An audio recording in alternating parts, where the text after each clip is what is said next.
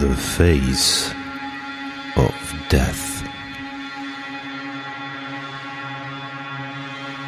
Mysteriöse Kriminalfälle.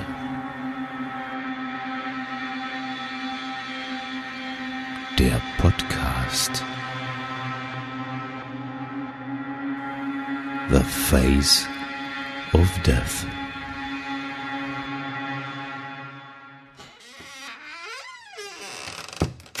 Ja, moin liebe Zuhörer. Jetzt ist eine neue Folge von Face of Death dran. An der anderen äh, Seite der Leitung ist der Hatti, hier ist der Funker. Ich begrüße euch herzlich. Hatti, dich begrüße ich auch. Ich hoffe, dein Bäuchlein ist voll. Ja. Und du kannst schön aufnehmen. Moin, moin. Äh, viele Grüße aus äh, Südniedersachsen. Ja, wir haben es diesmal ein bisschen äh, andersrum gemacht. Wir haben gestern schon eine Folge Hafunki aufgenommen. Die äh, schneide ich dann morgen oder so. Oder äh, keine Ahnung. Ich denke aber erst die Face of Death, die wird eher rauskommen, weil die muss bis Samstag raus, damit sie im Radio läuft.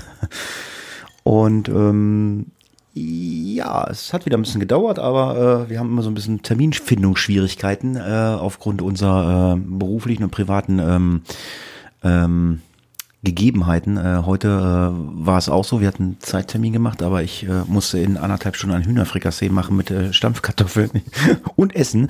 Äh, es war nicht so einfach, aber ich habe es geschafft. Ja, hatten wir gestern schon drüber gesprochen. Ich bin ein bisschen neidisch. Ich muss ja mein Gewicht nach dem Urlaub wieder konsolidieren. Und ich muss dir sagen, das Frikassee sah gut aus. Und ich glaube, du kannst gut kochen. Ja, bin ich ein bisschen neidisch. Ja, ich habe es ja versprochen bei ISN. Ähm, ich werde demnächst mal wieder ein paar Videos machen. Aber das soll ja jetzt hier nicht Thema sein. Ähm, Thema äh, ist natürlich ein neuer Fall ähm, bei Face of Death. Ihr habt es gesehen, äh, gelesen. Daniel Camargo Barbosa, die Bestie vom Mangrovenwald. Bis wir dazu hinkommen, hat mir der Funker im Vorgespräch gesagt, er hat, ähm, also ähm, da müssen wir uns entschuldigen, äh, ich habe es mal wieder verpennt, äh, wenn es Lösung zum Krimi-Rätsel gab. Ähm, normalerweise kriegen wir es immer per E-Mail und lassen die Kommentare dann immer vor Aufnahme freischalten. Ich habe das jetzt eben mal gemanagt, also wir haben noch ein bisschen Zeit zum Krimi-Rätsel. Vielleicht ist am Ende, vielleicht war dann irgendeine richtige Lösung dabei, äh, bis die Kommentare freigeschaltet sind. Ansonsten ähm, tut es uns leid wir geloben Besserung. Wir äh, fangen jetzt erstmal ein bisschen mit der Hausmeisterei an. Ich habe ähm, das Skript vor mir. Da steht äh, ganz groß vom Funker Amazon Wunschliste. Ja, wir haben darüber gesprochen. Viele Leute möchten uns immer gerne äh, Geld den Topf werfen. Wir haben gesagt, nein, wir machen das ja kostenlos. Wenn ihr, wenn ihr jemanden Geld den Topf werfen wollt, geht auf isn.fm, schmeißt den Geld in den Topf. Und ähm, wenn ihr uns was Gutes tun wollt, ähm, da werde ich mich jetzt mit dem Funker demnächst mal hinsetzen und ähm, dann werden wir live in einer H-Funky-Folge mal gucken, was, wie das wird, werden wir uns eine Amazon Wunschliste erstellen. Also jeder seine eigene. Ähm, also bei mir werden es viele Süßigkeiten sein, beim Funker äh, wird es eine Wunschliste sein, die aus Hardware besteht. Äh, die, äh, das sind alles nur Träume. Äh, das, also das wird nichts. Also gut, vielleicht hast du irgendwie jemanden, der sagt, ich schenke dir ein Mikro oder sowas, aber nur, wir, wir gucken mal, ne? Ja, Hardware oder Reisen. Reisen nehmen wir auch gerne, hat die, glaube ich. äh, ich habe jetzt gerade, muss ich auch noch mal kurz sagen, von einer lieben Kollegin, die uns hört, ähm, Tine nenne ich sie mal, äh, das ist ihr Künstlername, hat jetzt gerade Geburtstag gehabt. Tine, herzlichen Glückwunsch nochmal nachträglich. Wir haben es ja persönlich schon gemacht. Ähm, Tine hat gesagt, dass unsere Aufnahmequalität jetzt um Klassen besser geworden ist. Das hat einmal mit dem neuen Equipment zu tun, was ich besorgt habe, aber ich denke auch mal mit der jetzt vernünftigen Internetleitung, auch in Bad Bevensen. Also ich bin sehr verwundert, dass LAN Local Area Network, das Kabel doch ganz schön was ausmacht. Naja, WLAN hast halt auch immer irgendwelche Störsequenzen drin. Ne? Ja, du hast gesagt Kollegin, also sprich ist also auch eine Polizistin. Ähm, hast du denn so einen leichten Überblick, wie viel deiner Kollegen das hören und warum hören die das? Hast du Werbung gemacht äh, bei dir auf der Wache? Na, ich habe das Gegenteil von Werbung gemacht. Aber wenn du mit den Kollegen halt die ganze Zeit, ich sag mal so, zusammen bist auf einem Haufen, das sind ja doch einige Stunden im Monat. Also ich sag mal im Durchschnitt halt die 41 Stunden, die wir verrichten. Ähm, in der Regel sind das ja sogar mehr, wenn wir nicht abbummeln. Da spricht man schon miteinander und ich habe mich erst so ein bisschen verweigert. Habe gesagt, nee, ich sage euch das später mal. Wir müssen erstmal unsere, also ich muss meine Professionalität steigern, insbesondere mit dem Equipment. Und äh, naja, irgendwann in der schwachen Stunde, äh, morgens um vier oder fünf, habe ich mich dann, äh, habe ich das dann auch gesagt. Und ich, drei oder vier Kolleginnen hören uns jetzt mindestens. Ich frage da gar nicht so rum und ich kriege auch Rückmeldungen. Ja, ist ganz doch, nett. ist, ist, ist doch nett. Na, Professionalität ist vielleicht das falsche Wort. Äh, Also ich bin auch kein Profi. Ich mache es zwar schon ein paar Jahre, aber ich bin lange kein Profi. Sonst hätte ich meine äh, äh, äh, äh, äh, schon alles mal abgebaut. Ähm, ich sage mal, wir arbeiten dran, dass wir zumindest es hörbarer machen. Und für dich war es ja auch äh, ja so ein, so, so, so, so, so, ein Schubs ins kalte Wasser. Ähm, ich muss jetzt hier frei reden äh, mit irgendjemanden, ähm, den ich gar nicht kenne, nicht sehe. Ich meine, das hatte ich ja mit Bella. Bella habe ich bis heute nicht gesehen. Ich habe mit Bella gepodcastet, Face of Death. Wir haben uns nie gesehen. Wir kennen uns halt nur äh, von Fotos und äh, WhatsApp und äh, die anderen Social Media Kanälen. Klaus, den habe ich mal besucht, den kenne ich halt. Äh, ja, aber das ist Podcast. Äh, das machen viele Podcaster, die sich gar nicht sehen oder kennen. Ja, und äh, ich schwimme mich halt frei, ver versuche zu optimieren, so gut ich das kann. Und äh, ich glaube tatsächlich ganz wichtig ist das Equipment. Ja. Und halt, was ich jetzt auch wieder gehört habe, ähm, meine Stimme, die dazu beiträgt, dass man gut einschlafen kann. Ich weiß nicht, ob es ein Kompliment ist. Aber das ist mir jetzt auch persönlich äh, zweimal gesagt worden. Das, das, das habe ich, das habe ich auch öfter gehört. Ähm, man sollte sich den Fall natürlich auch zu Ende anhören. Ähm, ja, äh, mal gucken, was die Zukunft bringt. Vielleicht kriegen wir ja einen deiner Kolleginnen oder wenn es auch Kollegen gibt, äh, mal hier mit rein im Podcast. Äh, wenn es dann irgendwelche hm, ähm, Fachleute sind, sage ich mal. Äh, es gibt ja auch Fachleute bei der Polizei. Du bist ja auch ein Fachmann. Ja, doch. In einigen Bereichen bin ich wohl ein bisschen bestrahlt. Ähm, vielleicht auch in dem Bereich, den wir nachher im Crime ABC noch behandeln. Ach, da bist du, äh, da, äh, da bist du ähm, äh, drinne, äh, da bist du äh, bestrahlt. Bestrahlt, also durchaus nicht unausgebildet und nicht unvorgebildet. Hat vielleicht auch was mit persönlichen Fähigkeiten zu tun, aber ich habe da auch eine vernünftige und super Ausbildung genossen. Da erzählen wir sicherlich später mehr von. Ja, wenn wir dann mal eine äh, Funker-Sondersendung machen. Ja, dann fangen wir doch mal mit dem Crime ab. Dann, ja, was ist denn? Was ist so? Ich meine, irg irgendwie alle wollen wissen, äh, okay, äh, wir wissen, er fährt keine Streife. Äh, ja, keine Ahnung, was macht er denn, der Funker? Äh, man könnte jetzt sagen, okay, äh, sein Name Funker, ja, er sitzt auch wohl mal am Funk. Aber das ist Durchaus möglich, wie jeder Polizist. ja, das ist, ist so, äh, das kenne ich aus dem Rettungsdienst auch, da sitzt man auch mal am Funk. Ja, dann äh, Hausmeisterei genug oder hattest du noch irgendwas? Nee, nee, ich habe nichts mehr. Mir war wichtig, Tina hatte Geburtstag, herzlichen Glückwunsch. Hat genullt. Sieht aus wie 20, ist aber, glaube ich, 30 geworden. Und böse Zungen, böse Zungen behaupten äh, sogar noch 10 Jahre älter. Man kann es nicht sehen. Tine, ganz liebe Grüße. Äh, Ich gebe dir einen guten Tipp, wenn einer hier unsere Frauen fragt, äh, wie alt bist du geworden, die sagen immer 29. Passt immer. Ja, so wie ich 38. Seit Ja, äh, meine, meine, ungefähr 18 Jahren. meine Frau hat auch Geburtstag. Ich sage jetzt nicht, oder meine Freundin hat auch Geburtstag. Ich, ähm, aber es steht vor der Tür äh, eine 29. Ja, lange Rede kurzer Sinn. Äh, wir fangen mit dem mit dem Crime ABC an. Ähm, äh, wir hätten gerne äh, Lydia Benecke eingeladen, weil die ist da, glaube ich, äh, Fachfrau für. Äh, aber äh, wir haben äh, einen Fachmann dafür oder zumindest probiert das. Äh, es geht um das Thema äh, Psychopath. Also Psychopath, äh, das ist ja auch mal, mal gerne so so eine Floskel, äh, die man im Streit sagt, ah, du bist ja voll der Psychopath oder so. Und äh, also ich habe in Vergangenheit auch immer viel gelernt, äh, oder haben wir glaube ich auch schon mal gesprochen, ich weiß gar nicht hier oder im Hafunki, Psychopathen äh, sind oftmals ja gar nicht die Leute, wo man sagt, das ist ein Psychopath, wo man denkt, oh Gott, was ist denn das für ein schräger Typ, bla bla bla. Ähm, ich habe es damals, glaube ich, oder in irgendeiner Podcast-Folge mal gesagt, äh, es ist oftmals so der nette Mann von nebenan. Ja, genau. Oder, genau. die, oder, oder die net- nette Frau. Entschuldigung, nicht alle Männer. ja, aber es ist schon überwiegend im äh, männlichen Bereich zu finden. Okay. Ich muss sagen, ich bin kein Fachmann. Ich arbeite zwar damit, äh, mit Psychopathen zu arbeiten, aber Fachmann würde ich mich nicht nennen. Wie gesagt, ich bin äh, leicht bestrahlt davon. Es ist tatsächlich so, das, was du sagtest, äh, Psychopath ist der in der Regel der nette Mann von nebenan. Ähm, psychologisch ist das eine schwere Persönlichkeitsstörung, äh, die den Betroffenen mit weitgehenden oder völligen Fehlen von Empathie, sozialer Verantwortung und Gewissen äh, einhergeht, äh, beziehungsweise den belastet. Ich glaube, wir kennen dann tatsächlich alle auch Psychopathen. Ähm, allerdings erkennt man den nicht sofort. Das ist ja das Fiese daran. Die sind auf den ersten Blick nämlich meistens sympathisch und verstehen es, oberflächliche Beziehungen herzustellen. Dabei können sie, beziehungsweise sind sie sehr manipulativ. Psychopathie, da muss man jetzt abgrenzen, äh, führt jetzt ein bisschen zu weit, aber geht auch häufig mit dissozialen Verhaltensweisen einher. Ähm, asozialen Verhaltensweisen würde ich nicht sagen, aber dissozial, also etwas neben der sozialen Spur. Und da wir ja äh, in unserem Podcast mit Face of Death haben wir äh, letztes Mal haben wir den Narzissmus behandelt. Ganz oft sind diese Serientäter, Mörder, sind äh, Narzissten, aber auch ganz viele Psychopathen darunter.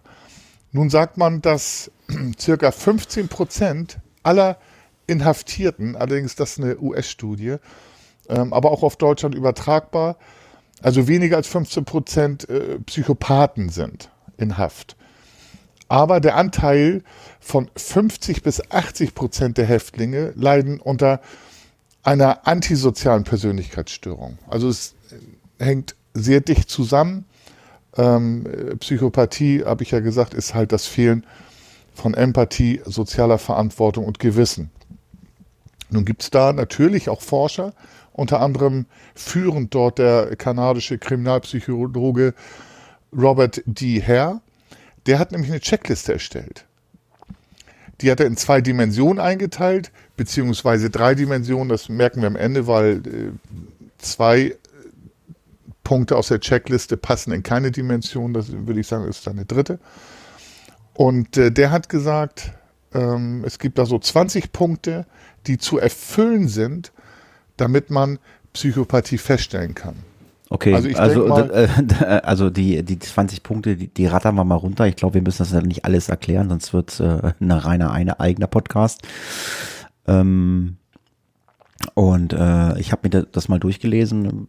Ja, da spiegeln sich äh, viele Sachen für mich auch wieder, äh, wo ich was mit anfangen kann. Aber ich bin halt auch kein Psychologe, äh, um das zu beurteilen. Äh, ich kann halt auch immer nur Sachen äh, lesen oder nachlesen, äh, die ich ähm, ja schriftlich vor mir habe oder äh, überwiegend halt online lese. Äh, ja, erzähl doch mal. Äh, du hast gesagt zwei beziehungsweise drei Dimensionen. Was, ist denn so äh, so die erste Dimension, was dieser Robert D. Hare äh, da aufgestellt hat? Ja, also der hat die erste Person, äh, Dimension hat als interpersonell affektiv ähm, gekennzeichnet. Und da sind die Merkmale der psychopathischen Persönlichkeit selbstsüchtig, ausnützerisch. Und das ist über die gesamte Lebenszeit eines Psychopathen gleichbleibend. Das verändert sich kaum. Also trickreich, sprachgewandte Blender und oberflächlich charmant. Erster Punkt. Der zweite Punkt, Sie haben ein erheblich übersteigertes Selbstwertgefühl. Der dritte Punkt, Sie lügen pathologisch, also krankhaft. Okay, das muss dann ja, aber. Das, das, ja, ich wollte gerade sagen, ähm, ähm, pathologische Lüge, aber du hast ja gesagt, gerade krankhaft. Also das wäre jetzt so eine Frage gewesen. Also ähm, lügen die bewusst oder äh, ist das eher so un, äh, unbewusst? Ja, das, äh, der, der Psychopath, Lydia Benecke, bitte mich nicht hauen, aber der lügt.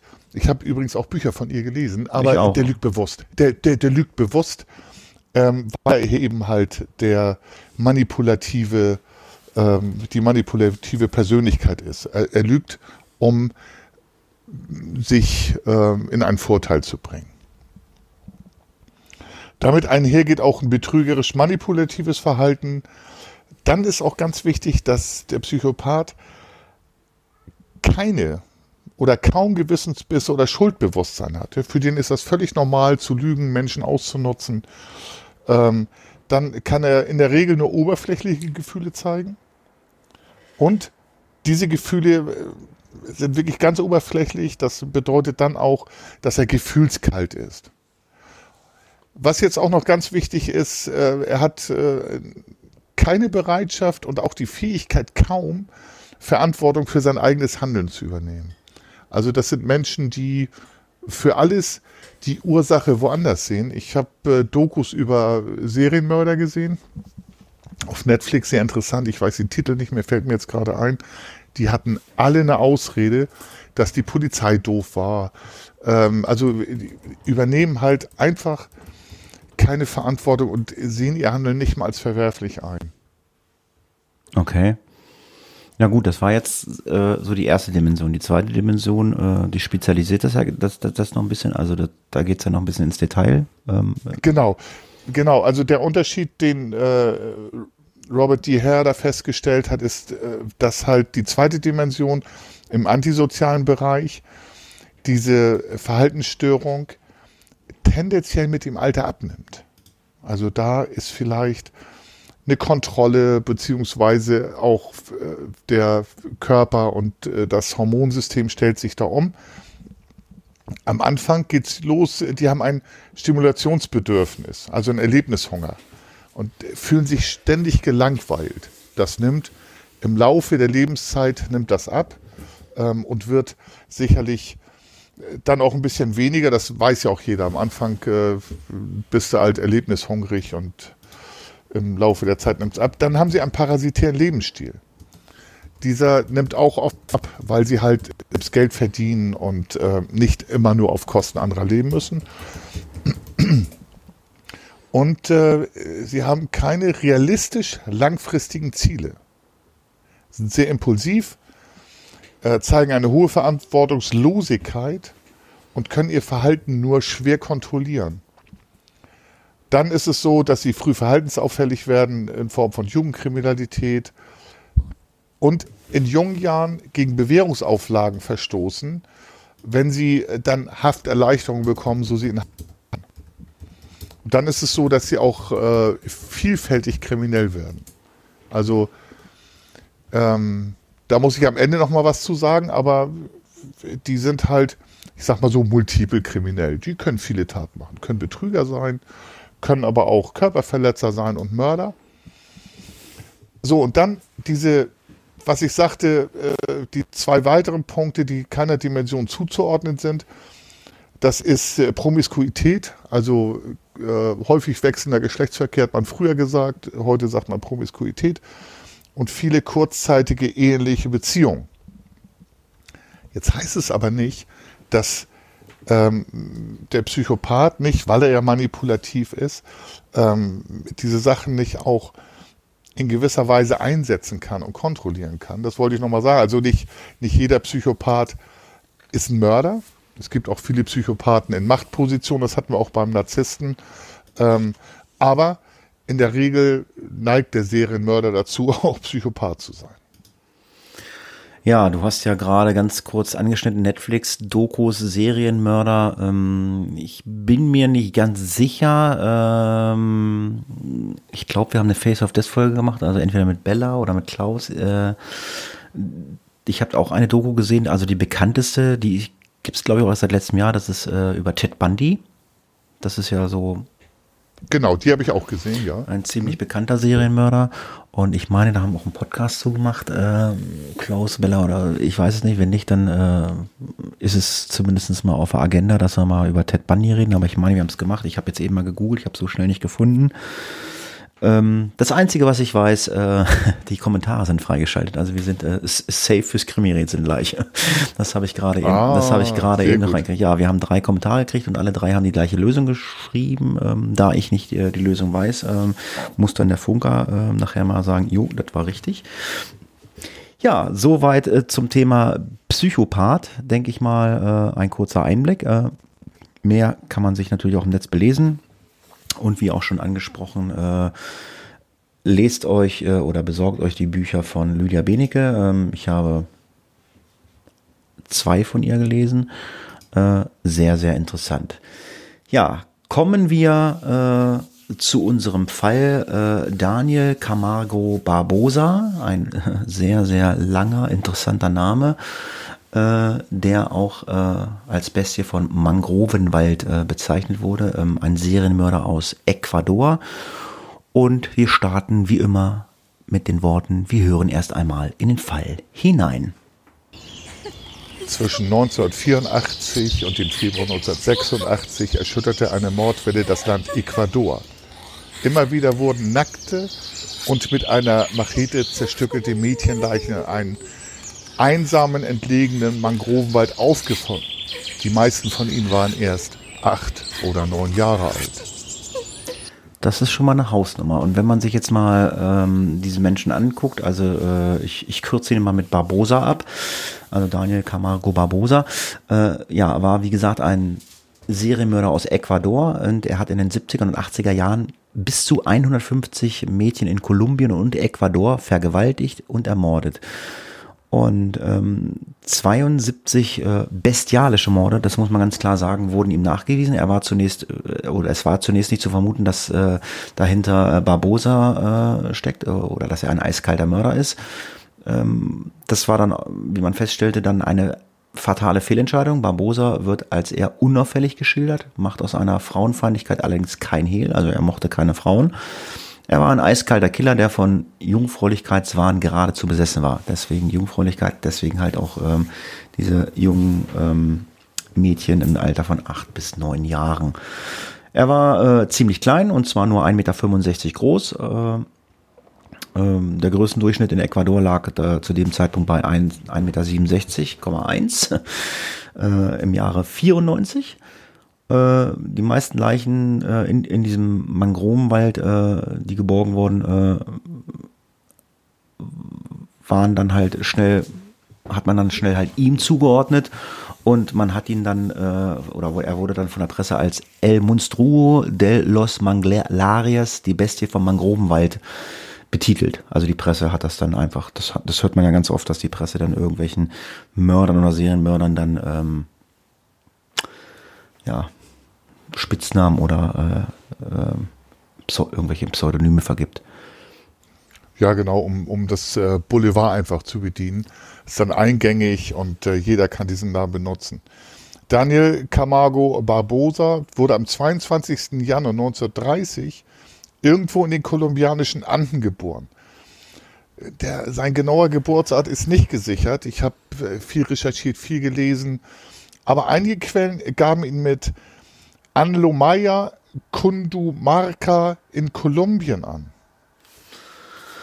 Ja, geboren äh, wurde er, äh, wie gesagt, in Kolumbien auch er äh, hat wie viele äh, Mörder oder Serienmörder äh, schnell einen Elternteil verloren. Das haben wir auch schon ganz oft in irgendwelchen Fällen gehabt. In diesem Fall war es die Mutter, da war er ein Jahr alt und wurde dann mehr oder weniger von seinem streng autoritären und emotional distanzierten Vater äh, alleine äh, erzogen der hat dann wieder geheiratet und später, äh, also das war eine jüngere Frau und äh, aber die, diese Frau war unfruchtbar. Äh, diese litt unter Unfruchtbarkeit derart, äh, dass äh, sie daraus äh, ja psychische Folgen hatte. Ähm, kann ich mir so erklären, sie hatte wohl einen Kinderwunsch und äh, hat wohl nicht geklappt, dass sie schwanger wurde und äh, ja, ist dann halt äh, in so eine psychische progressive äh, ähm, Misslage hineingedrängt worden. Sie, behandel, äh, sie behandelte ähm, äh, dann ihn wie eine Tochter und kleidete ihn wie ein Mädchen, äh, was ihn naturgemäß zum Gespött der Gleichaltrigen machte. Also einen Jungen als Mädchen zu verkleiden, ist klar, äh, dann im jungen, in jungen Jahren wirst du dann natürlich gehänselt oder verspottet. Er hatte gute Leistung in der Schule und ähm, die schlechte finanzielle Situation der Familie äh, zwang ihn dann mehr oder weniger dann die Schule abzubrechen. Ich weiß nicht, das war dann wohl, dass Schule Geld gekostet hat. Äh, beziehungsweise äh, er musste halt arbeiten gehen. Also äh, geh mal nicht zur Schule, geh mal lieber arbeiten, wir haben kein Geld. Äh, das war dann halt so den Weg, den er wählen musste, den er auf äh, erliegt bekommen hat. Im Jahr 1960 heiratete äh, er, er dann selber. Äh, und zwar äh, Alzira oder Alkira Castillo. Mit der hatte er dann zwei Kinder, die damals 28-jährige, äh, ähm, ne, nee, oder er lernte dann da, äh, die äh, damals 28-jährige Esperanza äh, kennen, hat sich in die sofort verliebt äh, und hat dann seine Ehefrau äh, verlassen und hat die Ehe beendet. Also so ein klassischer äh, Ehebruch. Also bin verheiratet, habe einen neuen Partner oder Partnerin kennengelernt und hat das Ganze dann beendet. Diese Esperanza wollte er dann auch unbedingt heiraten.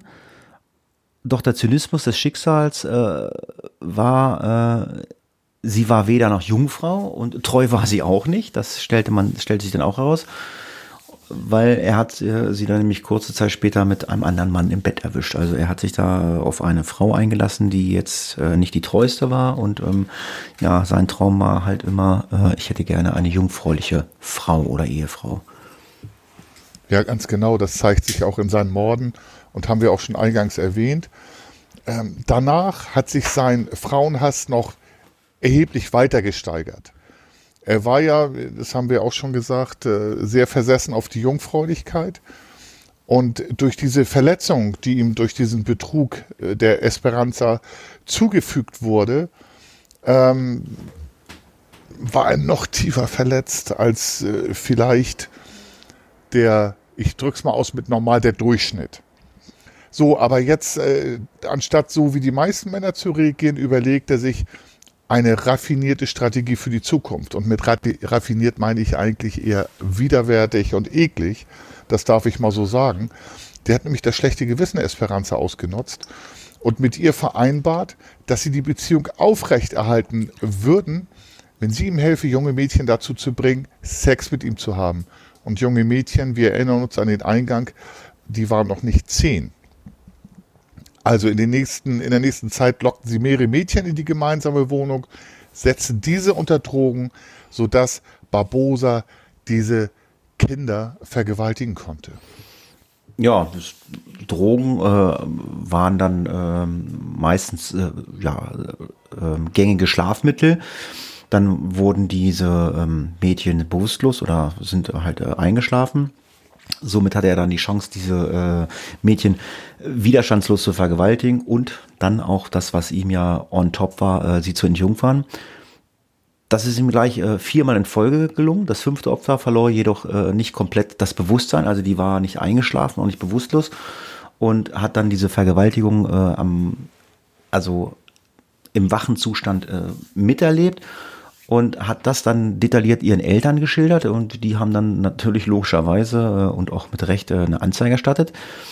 Und dann war da noch ein aufmerksamer Polizist, dem war nämlich zu verdanken, dass äh, Barbosa sich äh, sehr, sehr auffällig benahm. Also praktisch immer, wo ein Tatort war, äh, da war er sehr auffällig und er wurde dann auch an einem Tatort verhaftet und äh, in diesem Fall logischerweise vor Gericht gestellt.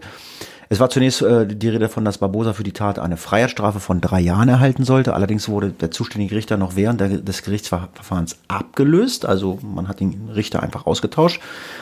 Der nachfolgende äh, Richter äh, legte das Gesetz dann doch sehr, sehr viel strenger aus und verurteilte Barbosa äh, zu acht Jahren Gefängnis auf der Strafinsel Gorgona. Das ist ähm, ja eine Insel, die halt ähm, vor Ecuador oder Kolumbien lag oder liegt. Ähm, und ist gleichzusetzen äh, mit der berühmten Gefängnisinsel Alcatraz. Ja, genau. Jetzt äh, ist das ein bisschen Kaffeesatzleserei, aber eigentlich kann man davon ausgehen, dass die Strafe zur Folge hatte, dass äh, jetzt Camaro mögliche Vorsätze auf Besserung, wenn er diese gehabt hat, fallen ließ. Er könnte den Plan gefasst haben, dass er künftig dafür sorgen würde, dass niemand mehr gegen ihn aussagen könnte das ist so das Ergebnis, was man aus seinen ähm, Taten dann, die er äh, folgend beging, schließen kann. Er blieb dann in Haft äh, bis 1972 und begann 1973 in Barranquilla als Straßenverkäufer zu arbeiten. Er entführte dort im selben Jahr ein neunjähriges Mädchen, vergewaltigte und ermordete es, wahrscheinlich um zu verhindern, dass er erneut angezeigt wurde. Am 3. Mai 1974 wurde er dieser Tat überführt und zu 30 Jahren Gefängnis auf der Insel Gorgona verurteilt. Und jetzt wird es ein bisschen spooky. Also ich hatte mich gewundert. Höchststrafe war bis dato 16 Jahre für äh, in, in Kolumbien und da wieder 30 Jahre. Passte nicht zusammen in den Recherchen, aber ich sag mal so 30 Jahre.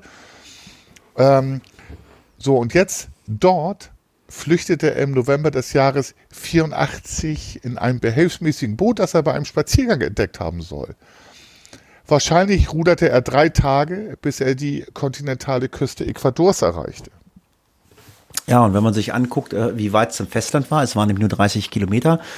Äh, wie gesagt, man ist davon ausgegangen, dass er halt ertrunken sei oder vielleicht auch erfroren ist, ähm, weil man konnte sich nicht vorstellen, dass äh, jemand mit so einem Paddelboot oder was auch immer das war, ähm, es schafft, diese Distanz von 30 Kilometer zu überwinden, also Luftlinie, also wir reden von Luftlinie. Ja, 1984 äh, wäre es ohne ein weiteres möglich gewesen, ein solches Boot aufzuspüren.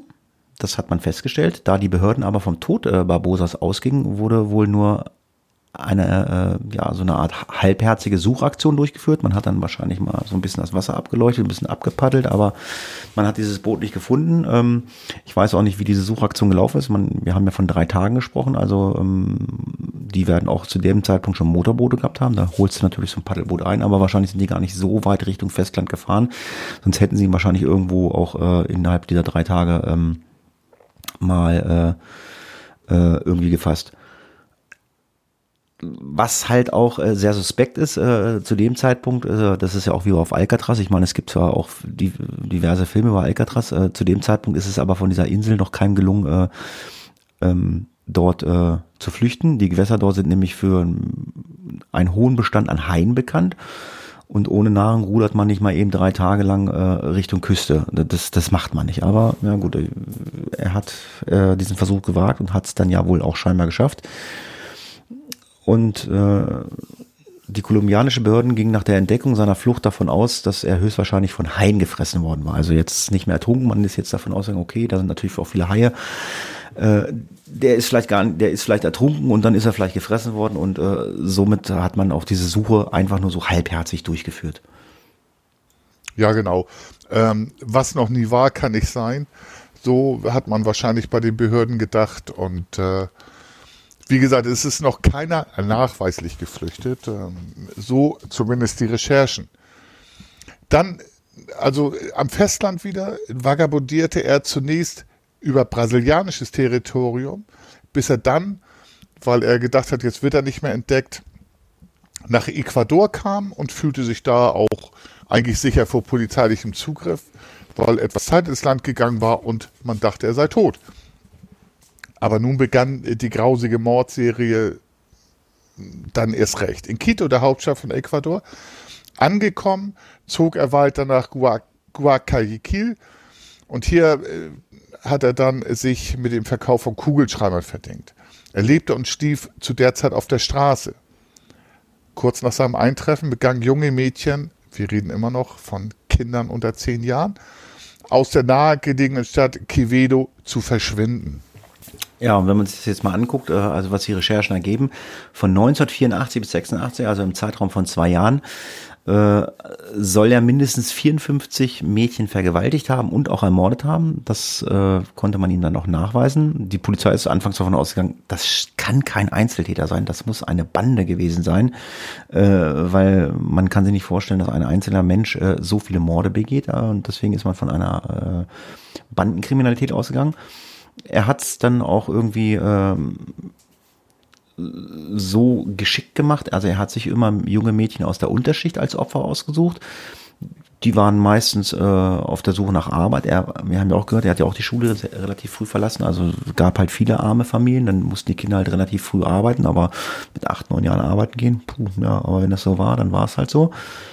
Ähm, er gab sich vor, äh, in der Gegend fremd zu sein und ähm, immer mal so, ja, ich, ich hat nach einem Weg gefragt und ähm, weil er hatte äh, vor, äh, eine große Summe Bargeld jemand zu übergeben. Er versprach dem Mädchen einen Anteil, wenn sie ihn äh, ja zum vermeintlichen Zielort brächten. Tatsächlich begab er sich so ohne Aufsehen äh, zu erregen mit seinen Opfern in die umliegenden äh, Mangrovenwälder, wo sie dann brutal angegriffen wurden, verletzt und vergewaltigt worden sind. Anschließend ermordete er seine Opfer und ließ deren Leichen zurück. Das entsprach seinem Plan, den er äh, in der Haft geschmiedet hatte, äh, um seiner Entdeckung zu entgehen. Also er ist halt immer in den Wald gegangen und ähm, ja, es ist halt lediglich aufgefallen, dass diese Mädchen verschwunden sind, aber äh, man hat äh, ihn da jetzt erst so schnell gar nicht äh, fassen können.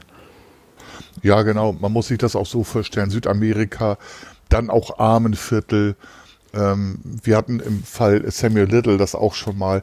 Es fällt oftmals nicht auf, wenn dort irgendwelche Menschen fehlen. Wobei bei kleinen Kindern ist das ein bisschen was anderes. Und da hat mir auch ein Freund gesagt, mit dem ich darüber gesprochen habe, warum ist er nicht zu einer Prostituierten gegangen?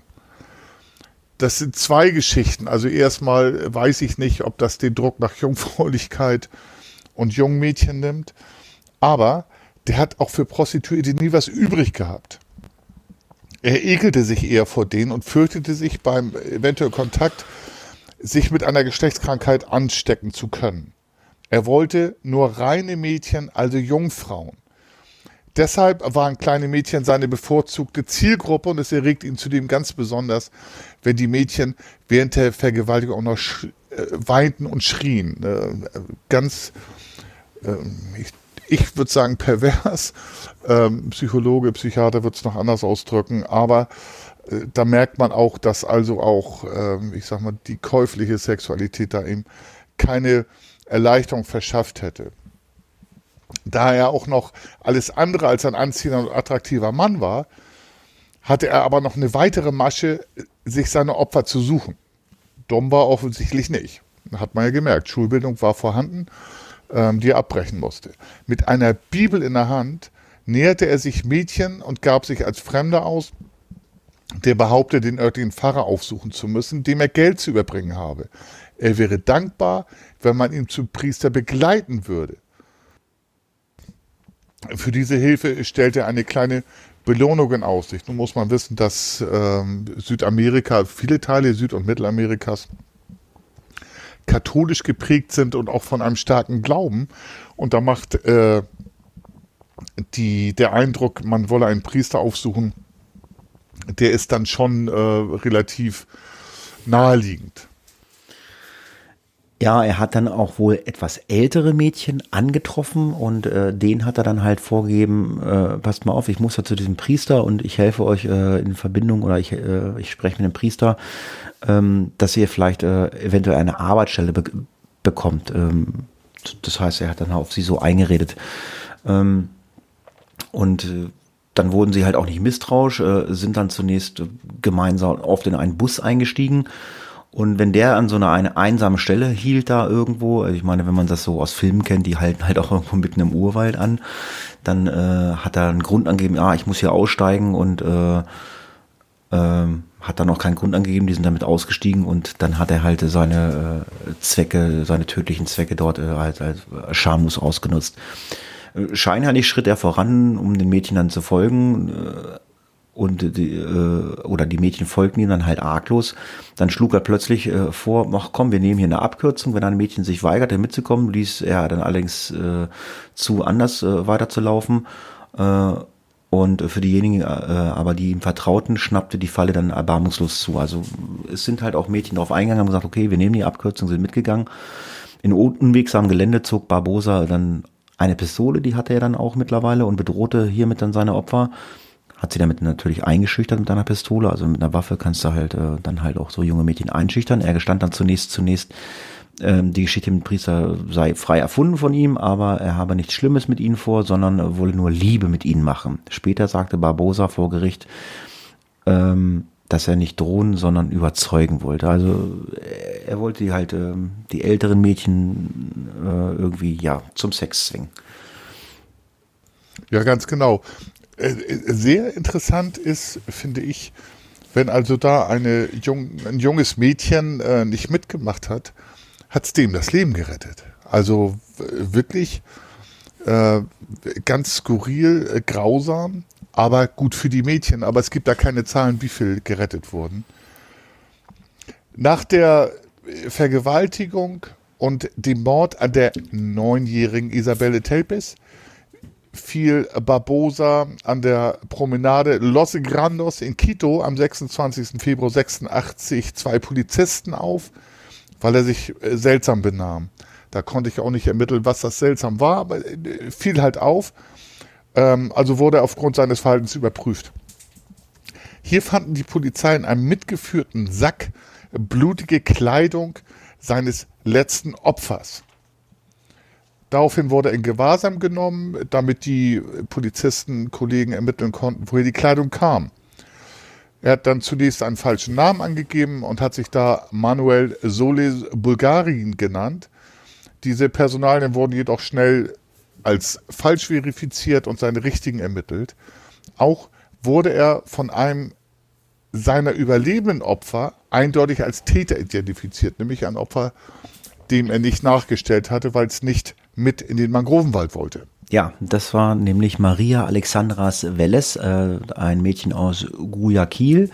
Das äh, hatte es nämlich geschafft, sich vor ihm zu retten und konnte ihn halt wirklich zweifelsfrei identifizieren. Er äh, gestand am 31. Mai dann 9, 9, 1986 äh, insgesamt 71 Morde. Also man hat ihn halt gefasst und äh, auch äh, ebenso viele Vergewaltigungen. Also erst vergewaltigt und dann ermordet. Ähm, Im Jahre 1989 wurde er zu 16 Jahren Gefängnis äh, verurteilt, das was der Funker schon ansprach.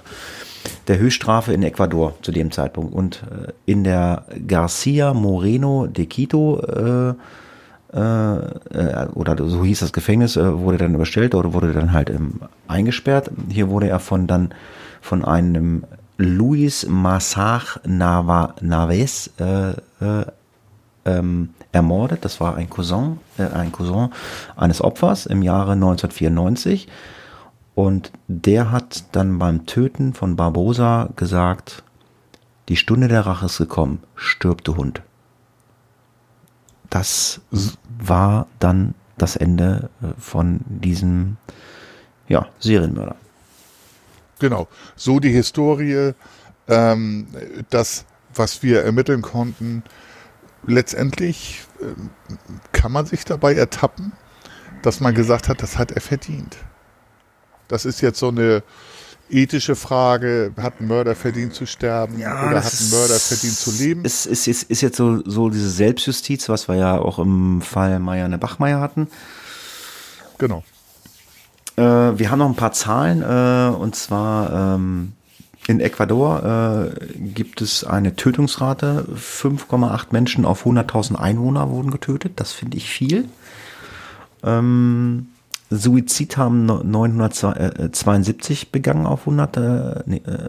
Das ist eine, eine Rate von 7,1. Also oder willst du es erklären? Ich weiß nicht, das, wie du das gemeint hast. Ja, ich hatte das geschrieben als nice to know. Mir ist mal aufgefallen bei meinen Recherchen, dass eine Tötungsrate, ich möchte das nicht Mord- und Totschlagrate nennen, ähm, in äh, südamerikanischen armen Ländern sehr hoch ist. Äh, 5,8 auf 100.000 Einwohner. Ähm, im, Vergleich, Im Vergleich zu Deutschland 0,7 auf 100.000. Dafür ist in der Regel in Südamerika, in diesen armen Ländern, äh, wo eine hohe Mordrate herrscht, ich hatte das besonders mit, mit Kolumbien, Medellin-Kartell nochmal ermittelt, die Suizidrate ist also äh, viel geringer Okay. in Ländern. So, also das ist jetzt in Ecuador nun äh, doppelt so viel wie in Deutschland, äh, halb so, halb so viel wie in Deutschland. Aber ich finde diesen Zusammenhang sehr interessant. Eine hohe Tötungsrate und eine geringere Selbstmordrate. Ähm, in, in Deutschland ist die Suizidrate bei 13,6 pro 100.000 Einwohner, in Ecuador bei 7,1. Also ich, wenn man es ein bisschen abrundet, die Hälfte. Das ist nur so ein, so ein, so ein Fakt nebenbei gewesen. Ähm, aber ich finde das schon sehr interessant.